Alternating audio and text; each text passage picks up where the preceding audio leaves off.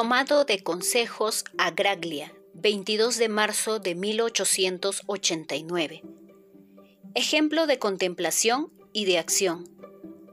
Cuando sucede que estamos trastornados por tantos pensamientos y preocupaciones que no nos permiten estar recogidos, quedémonos igualmente calmados.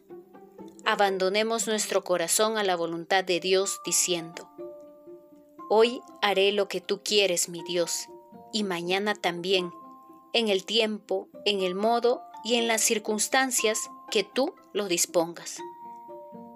Tomemos como ejemplo al gran San José. Él también tenía que dedicarse al trabajo y a las ocupaciones externas para sostener a la Sagrada Familia.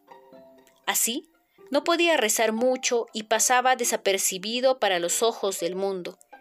Sin embargo, cuánto estimaba el Señor las bellísimas jornadas de San José. Él practicaba las virtudes humildes y desapercibidas, manteniéndose siempre calmado, siempre sereno y tranquilo, observando en todo una perfecta conformidad con la voluntad de Dios. San José no deseaba nada, no quería nada que no fuese para la mayor gloria de Dios.